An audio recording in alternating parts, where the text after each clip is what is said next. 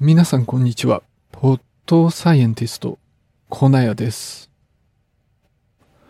今日はですね、冬の寒い日には死者が増えるっていう、そんな話をしていきたいと思うんです。で、さらに気温と病気の関係、電気代、そしてロシアによるウクライナへの侵攻っていうふうに、まあ、話を広げていこうと思っています。あの、冬の方がですね、死ぬ人の数が多いんですよ。まあこれ季節のある多くの国でそうなんですね。で、今回の話は、まあヨーロッパの話を中心に話していくんですけれども、日本もまあまさにそうなんです。あの、寒い時期、12月、1月、2月っていうのは、1年の他の時期よりも2割ぐらい、あの、死者の数が増えるんです。で、そもそもですね、死ぬ人っていうのは、高齢者が多いんですよね。あの、大雑把に言って、死者の大体半分ぐらいを80歳以上の人が占めているんです。で、特にそういう80歳以上の人っていうのは冬に死にやすくてですね、まあ死者の数が3割ぐらい増えるということになってます。で、その寒い時期に人が死ぬ理由なんですけれども、まあもちろんこう投資をする人とか、こう雪に埋もれてしまう人とか、そういう人も少数はいるんですけれども、大部分はですね、病気が占めているんです。で、それ二つあって、まあ一つがウイルスによる病気です。あの、寒くてですね、乾燥しているとウイルスが長持ちするんですね。で、さらに寒いんで締め切った室内に人が集まるんですよね。で、それで感染が増えてウイルス性の疾患が増えるわけなんです。まあ特にインフルエンザとかそうなんですよ。で、まあそういうウイルスによる呼吸器系の疾患、まあつまり肺炎とかっていうのは、まあ2倍とは言わないんだけれども、冬場に1.8倍ぐらい、まあそういう疾患による死者が増えます。で、さらにもう一つはですね、その血管系の疾患ですね。あの、寒い日の方が血が濃くなって、で、さらに血圧も高くなるんです。それで心筋梗塞とか脳梗塞が増えるんですよ。で、こういう疾患ってまあ死に直結する病気なんですけれども、冬場だと2、3割そういう疾患による死者が増えるんです。で、まあそう聞くとですね、暖かい国の方が冬に死ぬ人が少ないんじゃないかって、まあそういう気がするんですけれども、でも実際はですね、イタリアとかスペインみたいな割と暖かい国でも、フィンランドとかノルウェーみたいなすごく寒い国でも、冬の方に死者が増えるっていうのは同じなんです。というかむしろですね、暖かい国の方が冬場の死者が多いんですね。その血管系の疾患っていうのは外の気温よりもですね特に室内の温度と関係があるっていう、まあ、そういう話もあるんですね。で寒い国っていうのは暖房がしっかりしているんで、まあ、そういう傾向が見られるんじゃないかと考えられます。でですね年によってまあ寒さが違うわけなんだけれどもそれも死者に影響を与えるんです。まあ想像通りだと思うんですけれども、暖冬の年っていうのは死者が少なめで、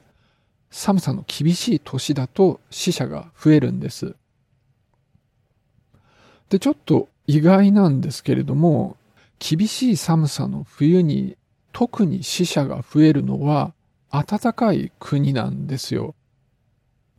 なんかもともとすごく寒い国だと、寒い冬でも暖かい冬でもあんまり死者が変わらないんです。で、これも最近よく言われていることなんですけれども、暖かい地方の方が寒さに弱いんですね。で、逆に寒い地方の方が熱波に弱いんです。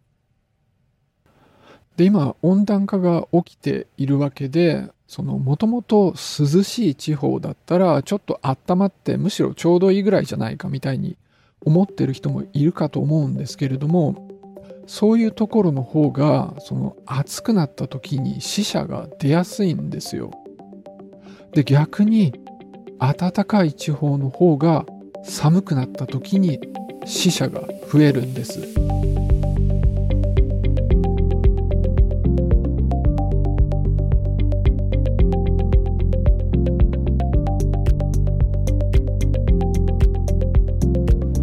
そのロシアによるウクライナへの侵攻があってその後から燃料費が高騰しているんですよね。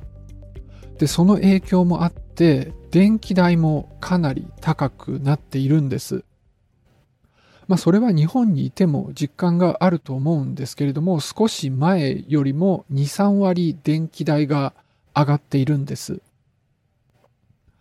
で、ロシアからの燃料に依存していたヨーロッパではもっと影響が深刻で、ヨーロッパ全土で見ると2020年頃の1.8倍まで今上がっているみたいなんです。で、そういうふうに燃料費とか電気代が上がるとですね、暖房を使うのを控えるようになって室温が寒いところで生活するようになるわけなんです。それで、まあこれまでにもすでに分かっていたことなんですけれども、電気代が上がると死者が増える傾向があるんです。で、まあ数字にするとですね、10%電気代が上がると死者が0.6%増えると、まあそういう関係があるみたいなんです。まあ、0.6%ってそんな大したことないって思うかもしんないですけど、それでも毎年死ぬ人ってすごくたくさんいるんで、まあ、ほんの少し増えただけでも、まあ、数千人、数万人って死者が増えるって、そういうことになるわけなんです。それで、エコノミスト氏がですね、シミュレーションを行ったんです。まあ、電気代、気温と死亡率っていうのに相関がありますから、過去のデータをもとにモデルを作って、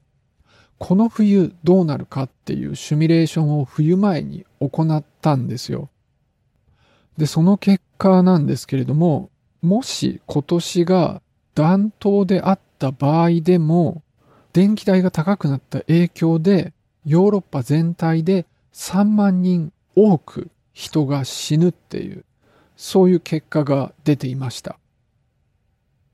で冬の寒さが厳しかった場合はもっと深刻で、30万人以上余分に人が死ぬだろうと、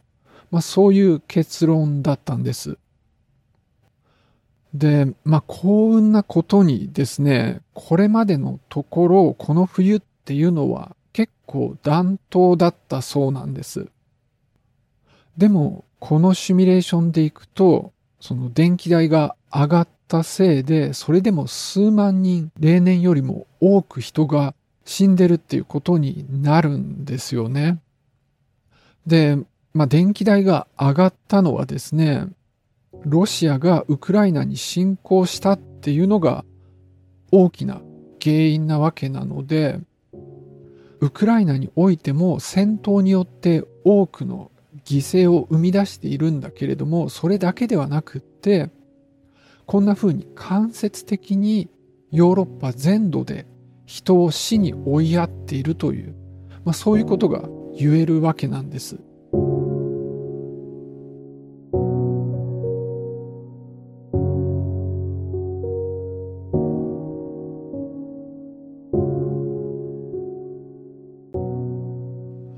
ロシアによるウクライナへの侵攻っていうのは間接的にも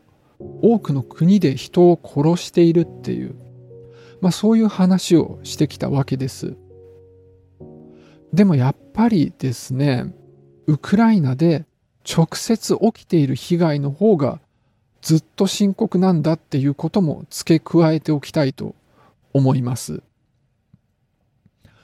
その燃料費の高騰で間接的に亡くなってる人っていうのは、まあ、冒頭でも言ったんですけれども、お年寄りが中心なんですよね。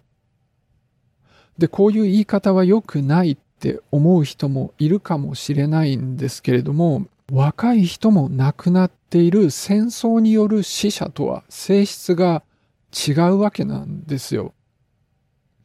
その失われた人生の年数っていう観点で考えると、やっぱり両国の兵士であったり、ウクライナで戦闘に巻き込まれている民間人の方が影響が大きいんですよね。だからやっぱり今起きてる戦争っていうのは大変なことなんだっていうのは強調しておきたいと思うんです。そのロシアによる侵攻っていうのが始まってもう1年近く経って報道がだいぶ減ってきてるんですよね。